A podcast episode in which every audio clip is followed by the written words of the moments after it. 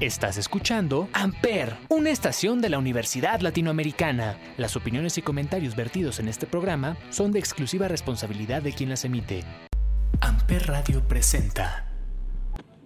Bienvenidos al último día de las jornadas de la, de- de la jornada de la comunicación en la Universidad Latinoamericana.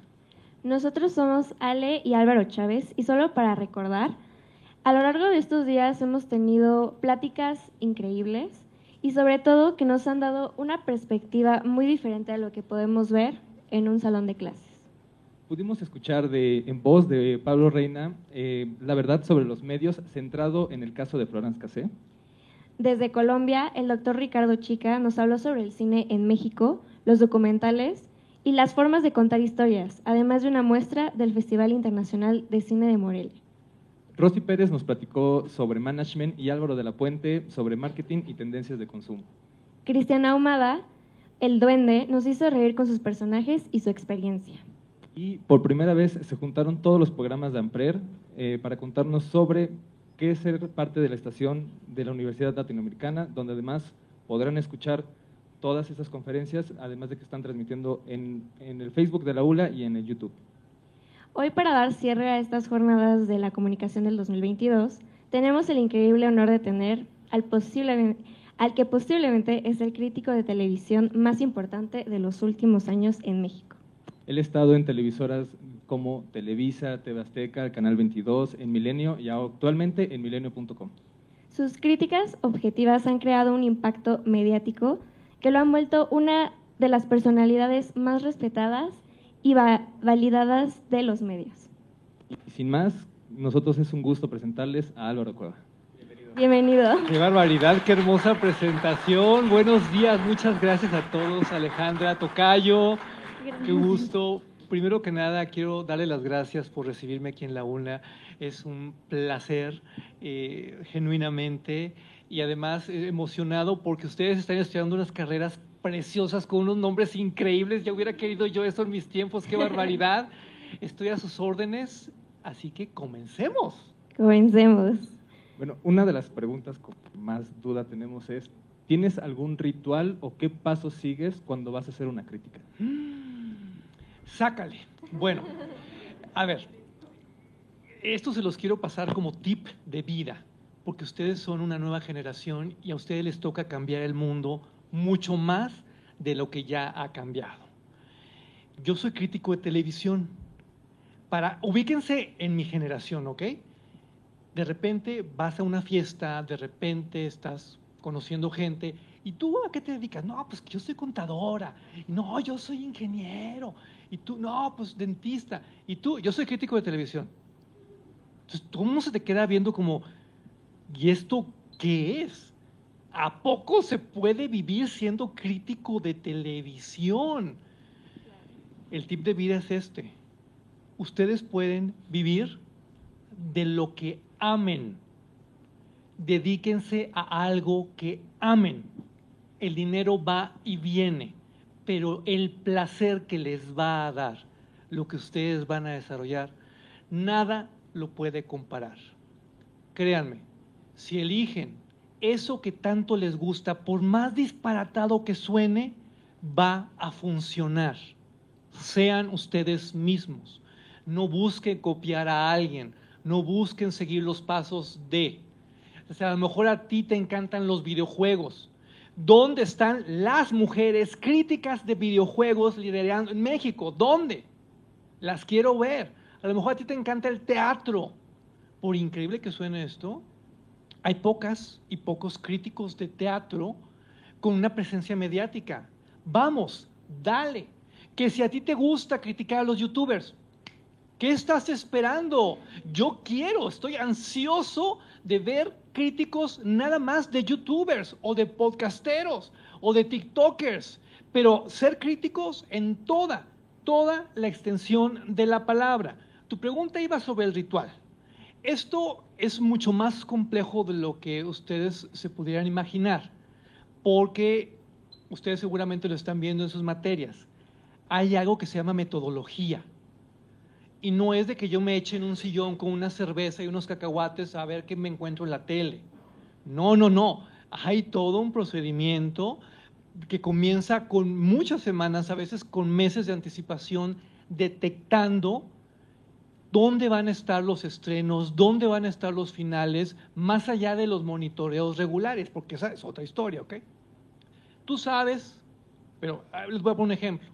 Tú sabes desde finales de marzo, principios de abril, que un 27 de mayo se va a estrenar la primera parte de la cuarta temporada de Stranger Things en Netflix. ¿Sí? Ok, ya lo sabes. Tan, tan, tan, tan. Pues te tienes que preparar. Y preparar muchas veces es acudir a lo primero que escribiste Stranger Things, a lo primero que viviste Stranger Things, a repasar los episodios, a profundizar en las entrevistas. Tuve el honor de entrevistar a los chiquitos cuando eran chiquitos, eh, de verlos en los Emmys, en Los Ángeles, en fin, eh, tengo una larga historia con Stranger Things. Pero espérense tantito.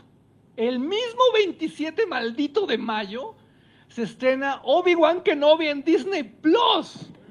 Me muero. O sea, ¿cómo pueden hacer eso? Porque obviamente te obligan a tomar decisiones. O ese día publicas de los dos, o ese día, ¿qué vas a hacer? Porque además es, que hay que pedir permisos, porque eh, te hacen firmar eh, acuerdos de confidencialidad donde no puedes decir desde esta fecha nada, porque entonces, y ellos tienen sus estrategias de mercadotecnia, y uno se suma. Ojo, uno no les vende la crítica no es intercambio de favores, ¿sí? Nunca, pero así, nunca. Pero hay un tema legal que tienes que respetar. ¿Por qué? Porque estás trabajando con derechos autorales, estás trabajando con cosas que no son tuyas y que además cuestan unos cuantos milloncitos de dólares, ¿verdad? Ok. Luego viene el tema de búscate a los productores, búscate a las casas, ¿ok? Bien, allá va su amigo Álvaro Cueva con Netflix y a ver, amigos de Netflix, pues ¿qué creen? Pues ahí viene Stranger Things. Ustedes saben que Stranger Things es un cañonazo. Evidentemente, desde la perspectiva periodística es nota. Necesito ver este material. ¿Sí? Y obviamente, pues se carcajea. Así ahorita te dejamos ver la serie. Eh, ¿Por qué se carcajean? Porque no es que las tengan en un refrigerador y las saquen el mero día del estreno, es que se están haciendo y se están doblando y se están eh, revisando asuntos de color y de audio y todo eso. Bueno, consigo ver la serie, ¿sí? Y, no les puedo decir nada, pero lo que sí les juro es que va a estar muy buena. Eh, de hecho, mi columna de hoy es de eso, ya está liberada. Eh, y luego, pues, vete con los amigos de Disney Plus. Oigan amigos de Disney Plus, pues es que, es que además el chisme es que mi personaje favorito de Star Wars, yo vine a ser Star Wars, fíjense lo viejo que soy. Eh, mi, personaje favorito siempre fue Obi-Wan Kenobi, siempre, siempre. O sea, yo decía, cuando sea viejito voy a ser como Obi-Wan. Porque además, acuérdense cómo muere en el episodio 4, que fue el primero que vi. Eh, así todo heroico, dando la vida, en fin. Eh, y pues obviamente la carcajada, sí, güey, ahorita te suelto Obi-Wan Kenobi, ¿cómo no? Ok, ya verán, ya verán. Y es monitorear. ¿Qué es monitorear? Primero respetando todos los protocolos, porque solo la puedo ver yo, no la puedo compartir con nadie, no puedo grabar, no puedo tomar fotos. Además, todo está súper codificado, o sea, no hay manera de nada. Eh, por ejemplo, es tan sofisticado esto que si yo tengo el capítulo y no lo puedo pasar a través del Apple TV al monitor, al Smart TV. O sea, lo tengo que ver en mi computadora, sí. No lo puedo enchufar a las bocinas de, para que se oiga más. No, no, o sea, no, o sea, es. Porque además, cuando lo, tratas de hacer, la misma cosa esa que te mandan encriptada reacciona. No, o sea, no lo puedes hacer. ¿sí? Y en algunos casos, solo lo puedes ver una vez y ya. O sea, se autodestruirá en cinco minutos, eh, en cinco segundos. Em, entonces, ni saben de qué les estoy hablando, ¿verdad? De Misión Imposible, bueno, pero de mi Misión Imposible. Entonces, eh, entonces es, es, muy chistoso lo que sucede. Y monitorear es como científico loco. O sea, sacas eh, tu celular o el cuaderno como estés de humor y vas tomando notas y vas detectando cosas y, y demás. Ya que haces esto, ya que tienes, eh, ¿para qué me preguntas de rituales? Ya que tienes todos tus apuntes, ¿verdad? Viene la parte bonita. Pues ahora vamos a despejar para crear el contenido, para crear la columna, en este caso para milenio.com, para Milenio el print, lo que antes llamábamos el periódico, y eh, pues para lo, que, para lo demás, porque de repente te piden que si el video para multimedios, que si de repente el video para TikTok por parte de Milenio, o si no, eh, para el canal 11 o para el 22, en fin, para lo que se tenga que hacer. ¿Sí? Y así es como funciona una crítica hoy, cuando estás, insisto, en este asunto de detectando por dónde viene la nota, porque hay cosas que no puedes detectar, hay cosas que no ves venir de repente a lo mejor ahorita en un noticiario ocurre X cosa, bueno, se suspende todo el calendario y a darle. Mañana tenemos que publicar sobre lo que sucedió en el noticiario, ¿sí? Porque es periodismo. Será de entretenimiento y te la pasarás de pelo, serás feliz a muchas personas, pero la clave es que nunca deja de ser periodismo decir, no sé si por ejemplo algo como ejemplo la serie del juego de calamar, que ah. agarró por curva a todos que nadie esperaba, nadie sabía. Entonces tienes que ir sobre eso, ¿no? Sí, porque además la vida te va dando sorpresas. De repente las audiencias reaccionan de una manera inesperada ante títulos eh, que, dices tú, ¿cómo es posible? Pues sí, sí es posible.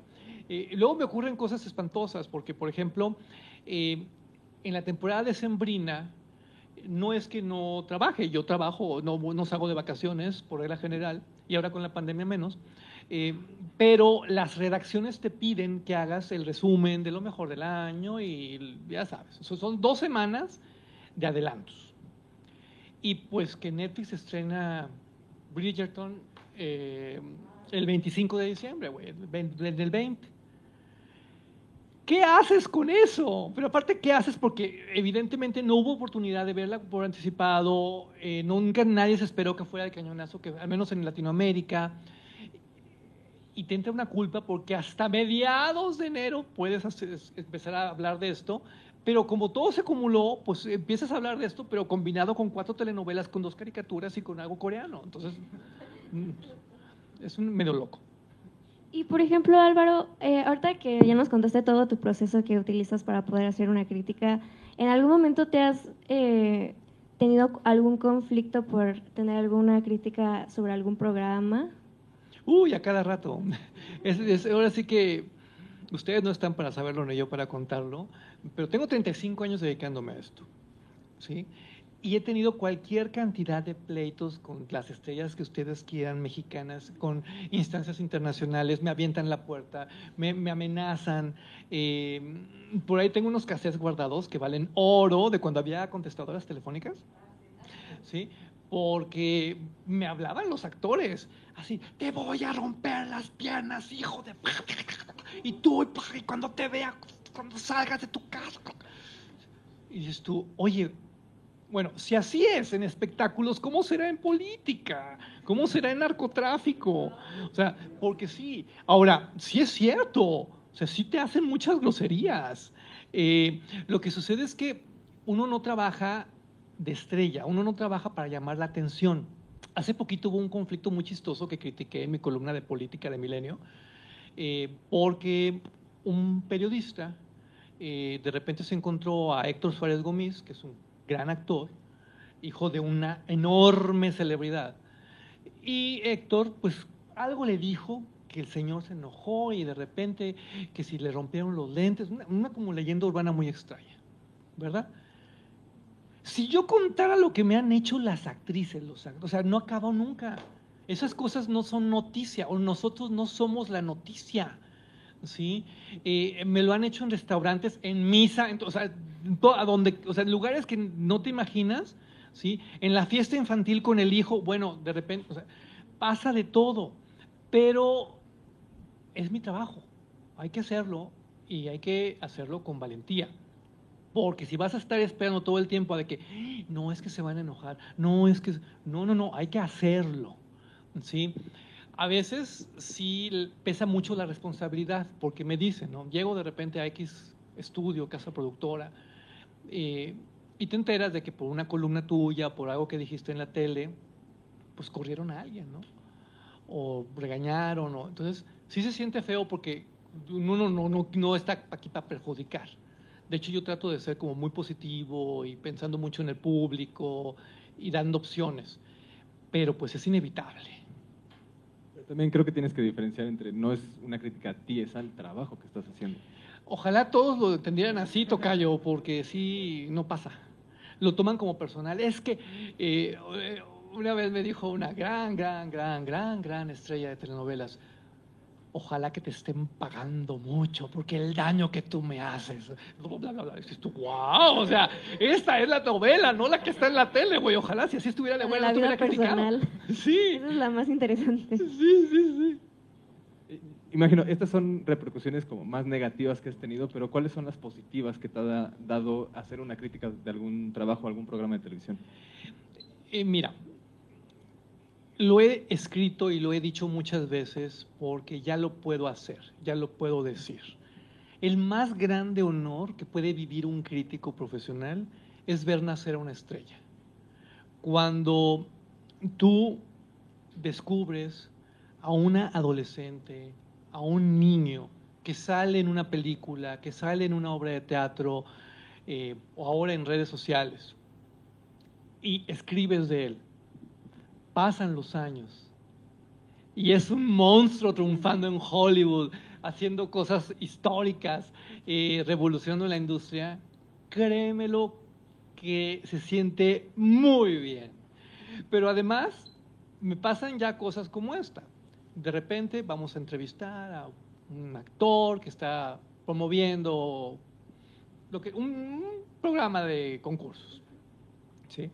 Entonces eh, hacemos el enlace o la entrevista y a media entrevista te dice, es que tú hace 19 años, cuando yo era el niño de no sé qué, gracias a ti me dediqué a esto. Y dices, ¡Ah, sí, valió la pena todo, que vengan a mentarme la madre. Sí, sí, sí. No, entonces, sí, es muy bonito.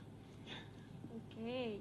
Y Álvaro, por favor, cuéntanos sobre, o sea, ¿tú crees que haces eh, críticas constructivas o que se enfocan en evaluar el programa tal y como es? Mira, a mí me da mucho miedo cuando me presentan con cosas como eh, crítica constructiva o como eh, crítica objetiva y estas cosas, porque la verdad no va por ahí. O sea, no hay manera. Una crítica siempre es subjetiva, siempre pasa por tu filtro emocional, por tu filtro racional, pasa por ti. ¿sí? Y vaya, es, es- es como ponerle etiquetas a la crítica para como que esta crítica sí vale la pena, esta no vale la pena. Crítica es crítica y hay que aprender de la crítica. La crítica se hace por amor, contrariamente a lo que muchos suponen.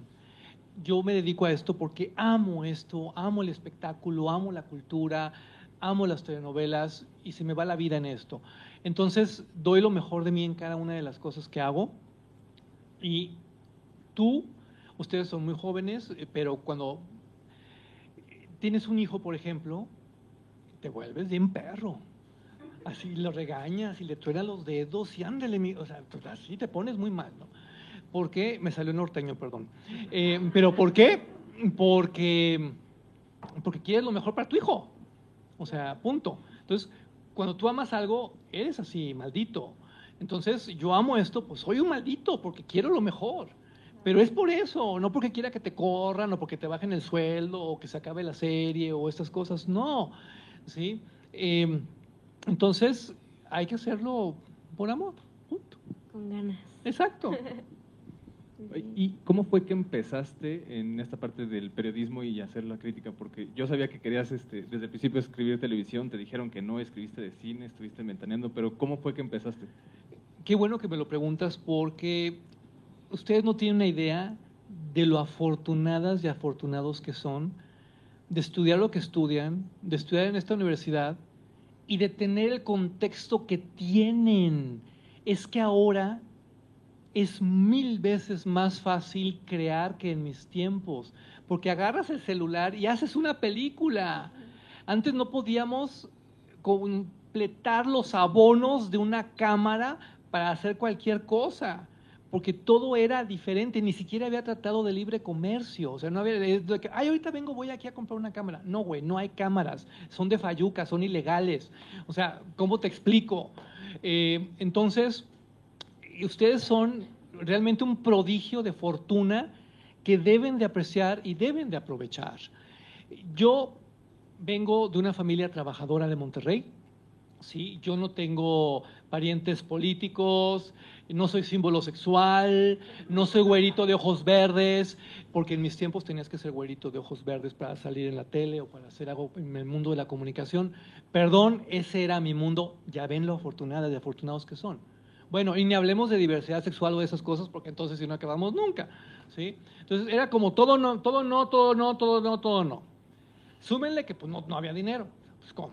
No, yo estudié combinando becas y préstamos y todo. Okay. ¿Qué haces en Monterrey, en mi contexto, en los años 80? Pues dedicarte a la crítica, porque además siempre se me había dado desde la secundaria. Entonces, eso fue. Cuando, en, ahora sí que para que entiendan cómo pasó el tiempo, en 1986 yo fui a tocar así las puertas de, del periódico más importante de mi ciudad, ¿sí? así como que, hola, soy Nadia y quiero escribir. O sea, eh, obviamente no les dije así. ¿No? O sea, yo quiero, yo quiero escribir de telenovelas, es que quiero una columna y, y, diaria y... Ni siquiera había sección de espectáculos en el periódico. Había una página de espectáculos adentro de la sección cultural. Porque no se llama cultura, se llama cultural. ¿no? Ok, de 1986 hasta 1988 ya los tenía tan hartos que me dijeron, ya, publícate, anda. Pero era tan, tan fuerte el tema ni creas que vas a escribir de telenovelas. O sea, no vas a escribir de televisión. Vas a escribir de lo peor que había en el universo en los años 80, lo más humillante, lo más degradante, lo más naco, lo más feo, lo más peligroso. Cine mexicano. De ficheras, ¿no? es que hoy dices cine mexicano y dices, ay, pues Guillermo del Toro, González Iñárritu, mi cuarón tan lindo. No, güey. O sea, yo tenía que ir a la Operación Marihuana, con Rosa, con eh, Lola la Trailera. Eh, yo, y siempre lo digo públicamente, mi madrina es Maribel Guardia, porque ella hizo una película que se llamaba La Alacrana, que estaba bastante buena. ¿eh? Yo sé que el título es horrendo, pero la maldita película estaba bien padre. El caso está en que allá va Álvaro con su garrote, o sea, unos cines putrefactos, no había como ahora aquí que Cinépolis, no, no, no. Eran unos tugurios de mala muerte, eh, los pisos chiclosos, unas palomitas rancias en unas bolsas de plástico que apestaban a no sé, las patas, o sea, no, no, no, era, ¿no? Y allá voy con unos blogs de notas que te daban y mi plumita, pues a ver la película. Ah, porque siempre tomo notas, siempre. Si no tomas notas, güey, no estás chambeando. Entonces, eh, allá voy y pues que comienza la proyección y la gente allá y los ruidos asquerosos y todo. Y pues publican mi primera crítica, ¿no?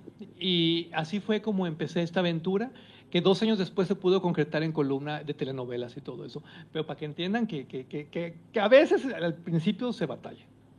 Y a todo esto de tu trayectoria, que, bueno, ya nos contaste como los problemillas que luego pueden ocurrir, pero ¿qué ha sido lo, la, los conflictos más que te han tocado en tu vida profesional?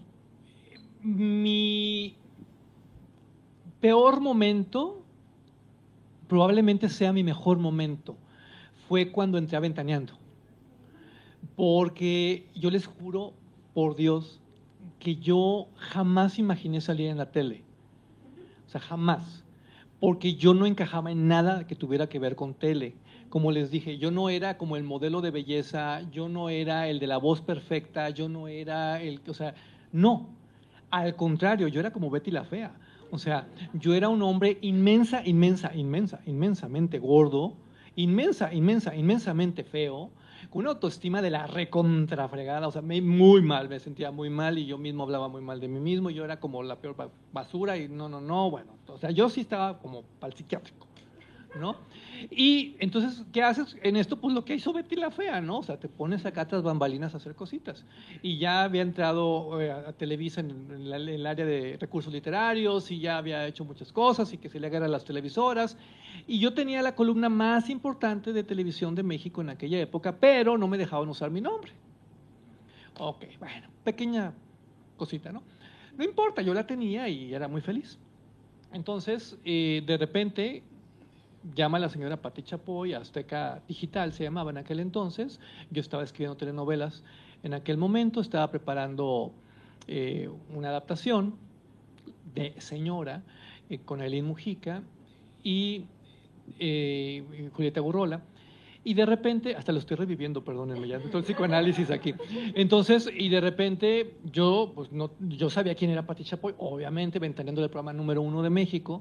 Acababa de tener un problema muy grande porque medio reparto se había ido a Televisa en una suerte ahí como de cosa rara.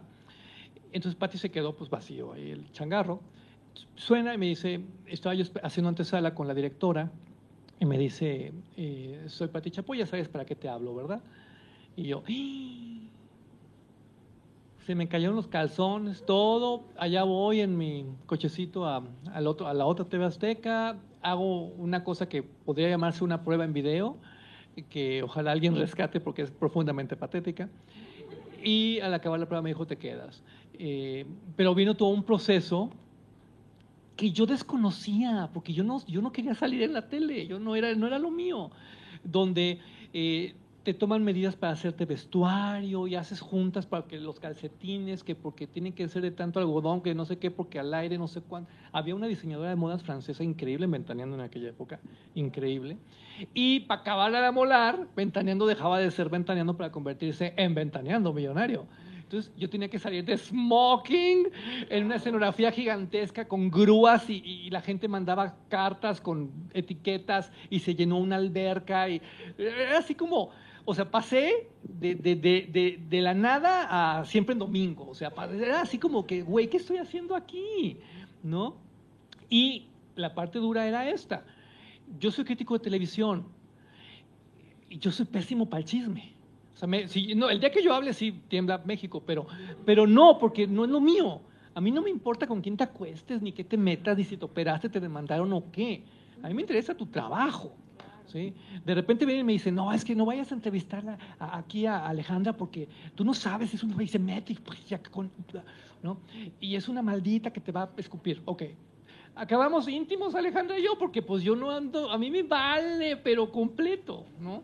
Entonces fui, fui como muy infeliz, pero al mismo tiempo me sirvió, porque si yo nunca hubiera entrado ventaneando, tal vez nunca hubiera hecho televisión, tal vez. Y quedé muy afectado y pasaron años para que Ciro Gómez Leiva me invitara a CNI Canal 40 y retomara esto, pero, pero sí fue bien complicado. Por eso les digo, o sea, dedíquense a lo que aman. Y aparte siento que independientemente de ese problema, pues te genera una experiencia, ¿no? Una gran experiencia, ya nadie me lo platica. Es que aparte, les cuento el chisme. es que en aquella época Ventaneando era como, como, ¿qué les digo? Como mm, Game of Thrones, como Luisito Comunica, como, o sea, era como, estar ahí era como el hit del mundo, o sea, no había redes sociales, pero yo hubiera sido trending topic diario, cuando me tocó bailar, bueno, o sea, hasta en las noticias salí bailando. Este, ¿Qué no hubiera hecho yo con Twitter? Sí, ¿verdad? Y a través de esta historia de la televisión mexicana han tenido altos y bajos. Así que tú, y me acuerdo que alguna vez lo comentaste, que antes las novelas están hechas por los mejores escritores, los mejores directores, los mejores actores, pero hoy en día, ¿tú qué crees que es lo mejor que tiene la televisión mexicana? Lo mejor que tiene la televisión mexicana son sus raíces. Eh, la televisión mexicana está fincada en lo más hermoso de nuestra cultura popular. Eh, ustedes que se van a dedicar a esto, no me la desprecien nunca, porque nuestro país tiene una cultura popular envidiada por quien quieran. Yo he estado en Corea varias veces con los superempresarios de la televisión coreana y ellos me dicen, o sea, carrusel con la maestra Jimena, o sea, sí quiero que entiendan que tenemos una cuestión muy profunda y muy hermosa que tenemos que vivir con orgullo y catapultar. y eso tiene que ver con el melodrama, y eso tiene que ver con el cine de la época de oro, y eso tiene que ver con muchas estructuras que si bien necesitan actualizarse, porque la sociedad ha cambiado, son hermosas, hablan de nosotros de veras muy, muy bonito. ¿Y, y crees que, bueno, en parte de la televisión, ¿crees que existe algún tipo de censura en alguno de los programas mexicanos que se transmiten? Te voy a platicar cómo funciona ahora.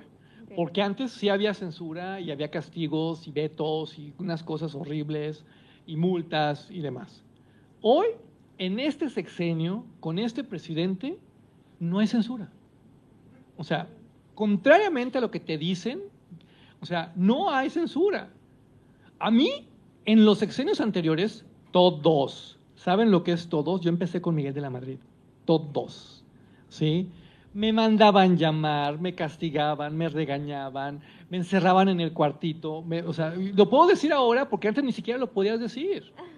O sea, es, era humillante que, te, que, que tu jefe te gritoneara por escribir algo, por decir algo de la primera dama. Y luego te ibas con el jefe del jefe a que te amenazara y te choreara y todo. Y de ahí, o sea, era una cosa, y total te quedabas una semana sin trabajo, te bajaban el sueldo, todo, ¿sí? ¿Quién empezó esto? No sé si venía de presidencia, no sé si venía de gobernación, no sé si venía de qué, o de las mismas eh, televisoras y sus intereses corporativos y sus cosas que cuidan y descuidan, ¿sí? Pero con López Obrador, yo he escrito, googleenlo por su madrecita santa, yo he escrito unas cosas hiper rudas, así de que si el Señor me ve me escupe, ¿no? Y no ha pasado nada. De hecho, yo siempre digo, ching, ya me van a correr, ¿no? Eh, llega el lunes y, y no pasa nada, ¿no? Y también me ha tocado elogiarlo, porque o sea, no es como de que trabaje de enemigo de amigo, yo hago mi chamba, punto, ¿no? Y aquí no hay. Tan divertido es lo que estamos viviendo que las fuerzas secretas del mal se están encargando de decir a todo el mundo que vivimos en una represión, los periodistas, y entonces México morirá, la libertad de prensa. No es cierto. O sea, si tuviéramos ese régimen de terror que tuviéramos antes, Carlos Loret de Mola hubiera amanecido muerto hace mucho en el río Sumacinta. O sea, no, no, eso ya no está pasando. ¿Ok? ¿Qué ocurre? Que dependiendo del corporativo, dependiendo de los intereses, hay agendas. ¿Sí? Yo no tengo, gracias a Dios, la desgracia de moverme por esas aguas. Pero si de repente tal eh, televisora está preocupada porque tiene un negocio por ahí con los hospitales de no sé cuánto, pues imagínense cómo van a hacer sus noticieros, ¿verdad? Así son. Yo nunca, pues yo no tendría por qué escribir de hospitales o hablar de hospitales, como para qué, o sea, mis fuentes son otras, ¿no? Pero eso es eh, lo, el tema con la censura hoy. Por último, nada más, eh, ¿para qué me preguntas? hay una cosa que se llama autocensura, ¿sí? que yo no practico, pero que también existe, donde muchas veces el periodista reprime los comentarios o reprime por X o Y circunstancias personales, que muchas veces eh, afectan, no ha sido mi caso, pero de repente, eh, si a ti te toca eh, hacer un programa sobre secuestros y secuestraron a tu tía el mes pasado, pues imagínate qué va a pasar en tu interior, ¿verdad? Eso sucede también sucede. Todos tenemos un contexto. Y ahorita que decías que a veces ciertas televisoras podían tener este, una agenda o algo, ¿cómo crees que haya influido la parte de desinformación a la sociedad? ¿O crees que la televisión sí tiene todavía mucha influencia en la sociedad? ¿Tú eres la sociedad? Parte de. ¿Ustedes son la sociedad? Si ustedes creen que se van a informar viendo televisión, tienen un problema. No. Y si ustedes creen que se van a informar en redes, también, o sea, a ver, la fórmula de la información es combinar fuentes, combinar medios. Sí, hay que ver la televisión. Claro que hay que verla. Claro que te dice cosas muy importantes. Pero también tienes que escuchar radio, tienes que escuchar podcast, tienes que viajar en las redes sociales y al final vas a tener tu conclusión tú también tienes que hacer tu chamba como consumidor de contenidos y poner de ti. Porque si nada más crees lo que dice Carmen Aristegui, o nada más crees lo que dice Carlos Lori de Mola, o nada más que... No, no, no, o sea, tienes un problema. ¿Sí? No, así es como la alimentación, hay que comer un poquito de todo para estar sanos. Si comen pura manteca, sus arterias van a explotar. Sí, estar este, agarrando fuentes de varias cosas, ¿no? Para, para tener una crítica. Una Sí. crítica constructiva. Sí, para que no les vean la cara, Sí. porque eh, ustedes viven un momento privilegiado donde les cuentan cosas, pero así como bien apocalípticas infantiles, ¿no? De que es que México se está acabando, somos Venezuela ahora. Ay, ¿cuántas veces han estado en Venezuela, eh? O sea, pero, pero eh, yo sí he estado en Venezuela, eh, pero el punto es, Nos la creemos. no, y además, eh, pobres venezolanos, porque vas creando como un odio hacia ellos y unos mitos, ahora con los cubanos. Eh, la cosa es tenernos en la histeria, ¿no? O sea, consumiendo mal. Eh, no, y por el otro lado están los otros programas que ya los ves y dices, ay, ternurita, ¿no? Porque, porque es así como que, ay, mi pejecito santo, cabecita de algodón, cómo lo amo, miren, él es tan perfecto y tan chulo y todo lo que dice es cierto. Y, y los ves sufriendo cuando la riega, porque el señor la riega mucho. Entonces, ahí están como tratando de componer, ¿no? No, es que no eran cubanos, eran médicos internacionales. No, es que hay plazas para los mexicanos. O sea, ya no saben cómo, cómo parchar ahí, tapar el pozo. Y, y, este, del- ¿tú crees que em, como los premios Emmy, que es hacia los- la televisión, eh, o aquí que son los Arieles con el cine, ¿consideras que debería de haber una, una academia que tenga que ver con la televisión, pero aquí en México? Yo tengo años eh, poniendo sobre la mesa el tema de una Academia Mexicana de Artes y Ciencias de la Televisión. La necesitamos urgentemente. Lo que sucede es que es tan grande esto. Sí saben que México es uno de los cinco consumidores de contenidos más importantes del mundo, ¿verdad? Sí saben que estamos por encima de Francia y por- o sea, de Japón. O sea, sí estamos. o sea, nuestros pesos devaluados son, valen mucho, ¿no? Bueno, eh, imagínense si tuviéramos, o sea, una academia. Bueno, el poder no te lo acabas nunca. Por eso no la tenemos. Porque para que se pongan de acuerdo todos esos multimillonarios que hacen multimillones con cada contenido, pues no.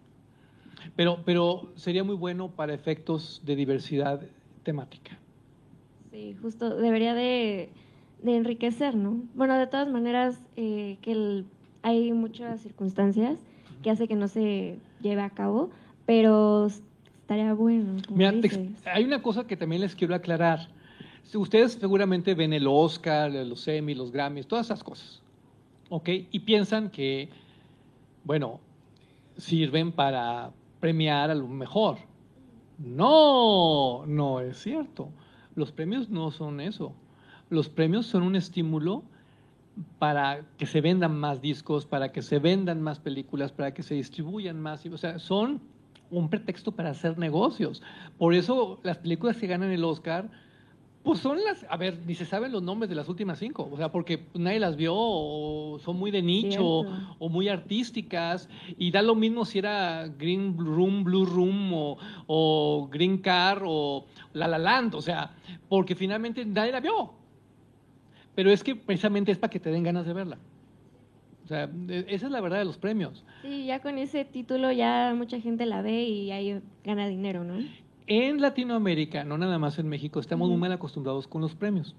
Porque si tú ganas un premio en cualquier otra parte del mundo, vamos a poner, Álvaro gana el premio al mejor conductor de conferencias de México.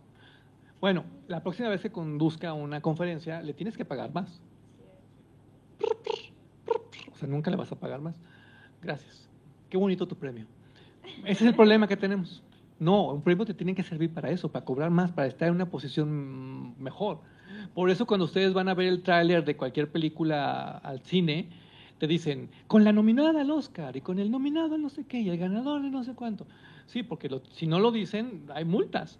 Y es que hay dinero, todo esto es dinero. No es mejor o peor, es dinero. Nada es gratis. Exacto. Y ahorita que se han vuelto más populares y cada vez más este, los servicios de streaming y que también han ha habido producciones este, mexicanas dentro de ellas, ¿tú crees que se necesita, por ejemplo, tener una cultura de series de televisión para televisión abierta? ¿O por qué no hay un nivel de producción similar, por ejemplo, a Estados Unidos? O sea, ¿por qué no tenemos un Breaking Bad, un Los Soprano, un Suits aquí en México? Gracias, Tocayo. Ya me caíste mejor. Miren, les voy a platicar algo que seguramente pasa por su mente muy seguido. Y es esto. ¿Por qué no hacemos un Game of Thrones mexicano? Sí, bueno, que nosotros valemos menos. Y luego empezamos a torturarnos. Es que mi talento. Y Gael García Bernal. Y... Espérenme. A ver. nosotros, agárrense fuerte a su silloncito, o sea, nunca vamos a hacer un Breaking Bad. ¿Sabes lo que es nunca? Nunca. Nosotros nunca vamos a hacer un Star Wars. Nunca. ¿Por qué? Porque hay algo más allá de las diferencias en nuestras economías. Son las diferencias culturales. No somos inferiores ni superiores a nadie. Somos diferentes. Y cuando ocurre lo que está ocurriendo, que no lo asumimos, vienen los problemas. Porque dices, es que yo, yo quiero ser Julia Roberts. No, tú eres Salma Hayek. Y te callas. Salma Hayek es la reina. O sea, ¿conocen su cuenta bancaria? O sea, ¿saben ustedes el poder que tiene esa mujer? Poder, no dinero. No tiene por qué envidiar a Julia Roberts. Y Julia no tiene por qué envidiar a Salma. Eso es lo que somos. Somos algo diferente. Nosotros no podemos hacer un Breaking Bad porque ideológicamente vamos por otro lado, porque nuestras economías van por otro lado, porque nuestros esquemas de producción van por otro lado, pero nosotros podemos hacer un Roma. Y no me van a negar que Roma es una obra maestra. Tenemos que encontrar nuestras oportunidades, nuestras historias y nuestras vertientes para triunfar a nivel global. Eso es todo. No es malo que hagamos telenovelas. Ojalá volviéramos a hacer telenovelas como las hacíamos antes. Ojalá. Porque con tanto escándalo que sin Netflix y el cine y bla, bla, se nos desviamos del camino y se nos olvidó hacer telenovelas. Ahorita estamos como que volviendo a aprender. Pero créanme, hay que voltear a vernos a nosotros mismos y descubrir las cosas que podemos hacer por el mundo. Justo, y hablando del contenido que, que, tenemos en televisión, ¿crees que el contenido afecta en el comportamiento de la sociedad de las personas? Sí. ¿Sí? Todos los contenidos, toda la, a ver, todas las industrias culturales educan, todas, todas. La televisión educa, Netflix educa, el cine mexicano que tú ves el fin de semana educa, ¿sí? Bad Bunny educa, o sea, todo educa, ¿sí? Eh, ¿Qué ocurre? Que nosotros necesitamos educarnos para que los medios nos eduquen. Nosotros necesitamos alfabetización mediática. Yo me la he pasado peleando durante años para que en los programas de la SEP, en primaria, les enseñen análisis de, medios a los niños para que no les vean la cara cuando la próxima vez pongan las noticias, para que entiendan al ver algo por dónde va el asunto. Porque luego uno, si no está educado, comienza a pensar como pensamos ahora. Les voy a dar un tip. Prométanme que lo van a hacer, muchachos, prométanmelo.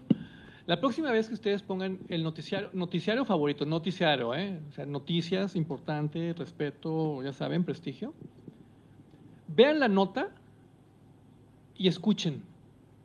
Si escuchan música de fondo cuando está el feminicidio, no están viendo noticias. O sea, ¿qué tiene que hacer un violín? ¿Qué tiene que hacer un piano amenizando un feminicidio? No es un show. Bueno, escuchen la próxima vez que vean las notas. ¿Sí? Porque van a entender dónde está el espectáculo que nos hiere y que nos invita a seguir haciendo esto, el feminicidio, y dónde está la noticia que nos ayuda a entender lo que está ocurriendo con nuestras mujeres y lo que tendríamos que estar combatiendo ya. Es un buen tip, no lo había pensado. Y como ese les puedo decir 90, nada más que pobres de ustedes. ¿verdad? eh, eso es con noticias, ¿no? Y cuando hablemos de los programas de revista, cuando hablemos de los infantiles, y cuando, o sea, es que hay que educarnos para ver, para consumir esto. Miren, yo lo tengo escrito en mi primer libro en el 97, 98, ¿sí? Cuando ustedes van aquí a la tiendita de la esquina y compran unos cigarrillos, para empezar, están allá escondidos, ¿no? Con unas etiquetas macabras, con unos pulmones cancerosos y todo. Y lo compras y dice, el, abuso en el consumo de este producto y morirás y todo. Ok. Cuando tú ves un programa de televisión te pasa lo mismo, ¿eh? O sea, el programa de televisión se mete a tu sistema sanguíneo y te empieza a contaminar. ¿Cierto o no? Un programa de televisión te puede deprimir. ¿Cierto o no? Un programa de televisión te puede excitar. ¿Cierto o no? Un programa de televisión te puede poner eufórico. Es una droga. El abuso en el consumo de este producto puede causar adicción, puede causar, puede causar problemas de salud, puede causar la muerte. O sea, es que no lo hemos entendido porque pensamos que la televisión es una caja idiota y de idiota tiene nada.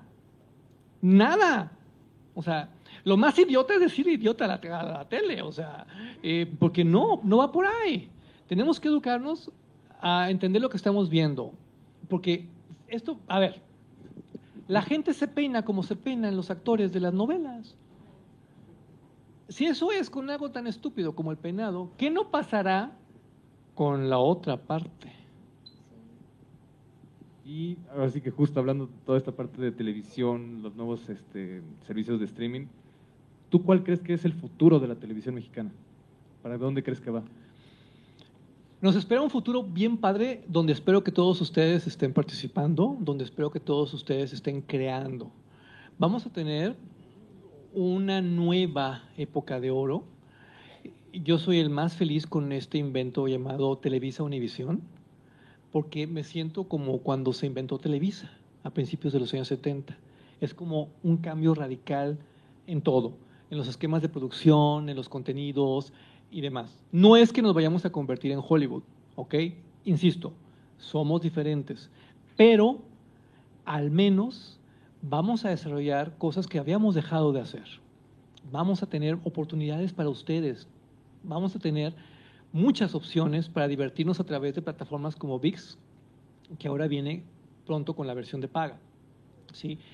Vamos a tener una combinación muy interesante de televisión tradicional, esta que muchos amamos a la antigüita, en vivo, en estudio, y de algo que podríamos llamar metatelevisión, donde tendrás programas que duren unos cuantos segundos, súper vertiginosos en términos audiovisuales, súper ricos, creativos, divertidos, chistosos y demás. ¿Sí? Ahí ustedes tienen mucho que hacer en, en ambas vertientes, no se las pierdan, por favor.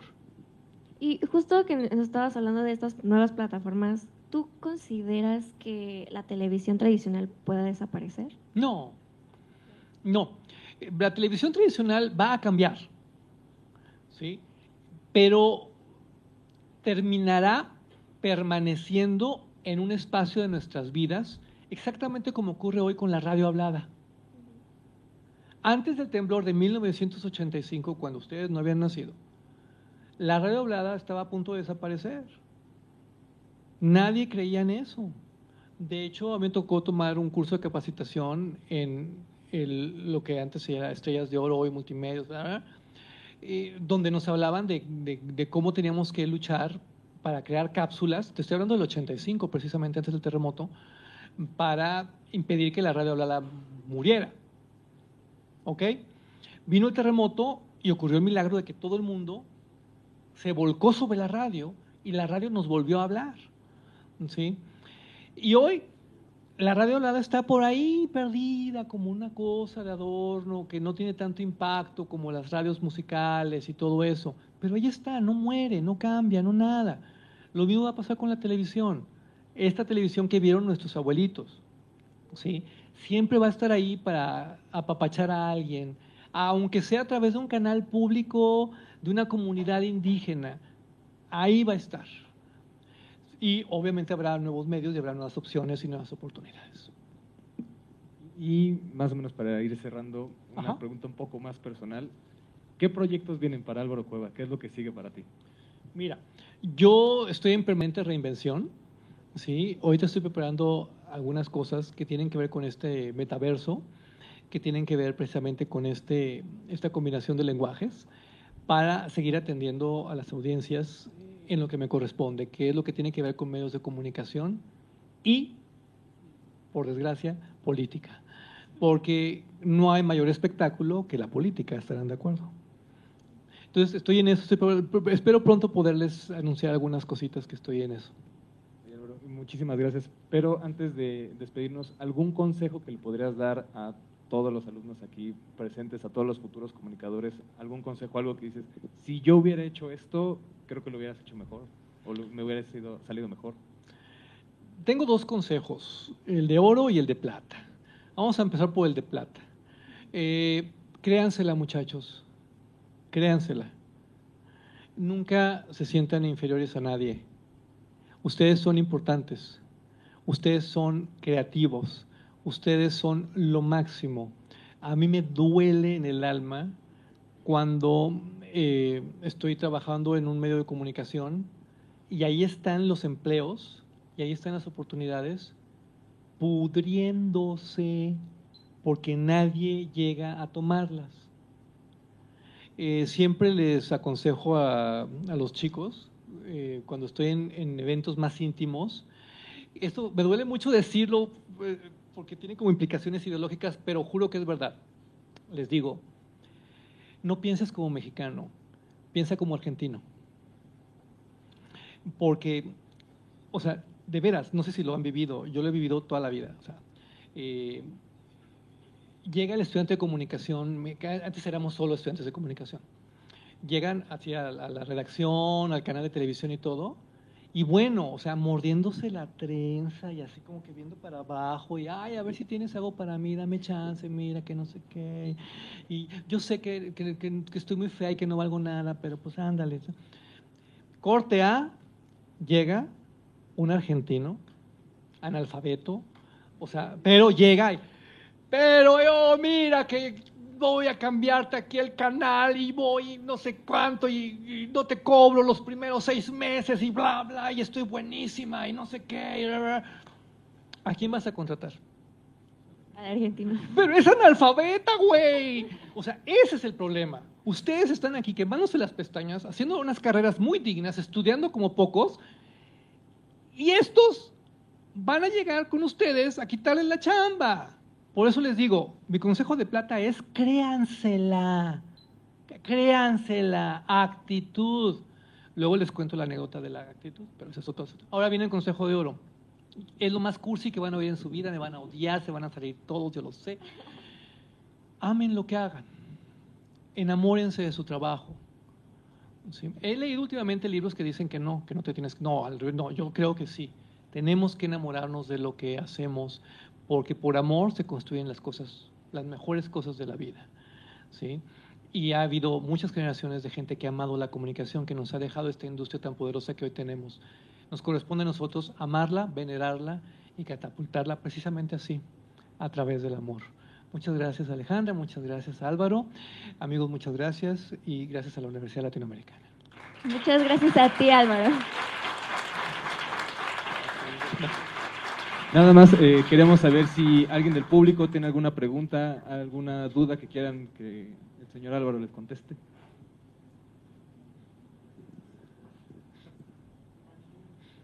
Están en shock. No, es por el cubrebocas. No se preocupen, estoy a sus órdenes en las redes sociales. Estoy en todas soy Álvaro Cueva TV. En Twitter no, en Twitter soy Álvaro Cueva. ¿sí? Y con mucho, yo sí, yo sí las atiendo, ¿eh? a veces me tardo en contestar porque soy yo, no tengo asistentes, no tengo community manager, eh, pero eh, sí soy yo. Álvaro, muchísimas gracias por el tiempo, por todo tu trabajo y porque nos has inspirado a muchísimos aquí presentes.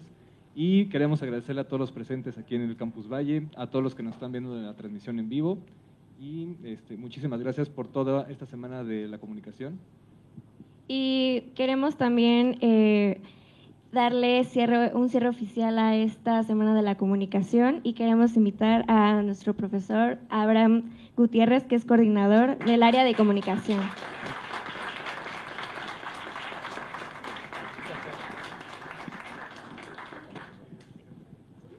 Buenas tardes a todos. Primeramente quisiera darle este pequeño reconocimiento a Álvaro, a nombre de la ah. universidad. Muchísimas gracias. Gracias.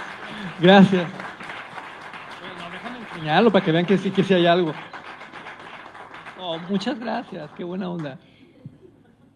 Y segundo, bueno, pues eh, diría Rubén Albarrán de Café Tacuba, que todo lo que empieza, todo, todo, todo, toditito, todo, se tiene que acabar. Entonces, el día de hoy estamos clausurando con esta charla las jornadas de comunicación, que es un evento anual que preparamos con toda la pasión y con todo el corazón para que nuestros estudiantes, como tú los ves ahí en el staff, acá arriba, de aquel lado, pues puedan y tengan la posibilidad de practicar y de seguir aprendiendo de ustedes como líderes de opinión. Entonces, muchísimas gracias a todos ustedes, a nuestros docentes que están aquí siempre al pie del cañón con nosotros, creyendo en nosotros. Muchas gracias, doctora. Muchas gracias, Andrea. Entonces, pues muchísimas gracias a ustedes por asistir. Espero que sigan aprendiendo hoy y todos los días de su vida. Muchas gracias. Muchas gracias.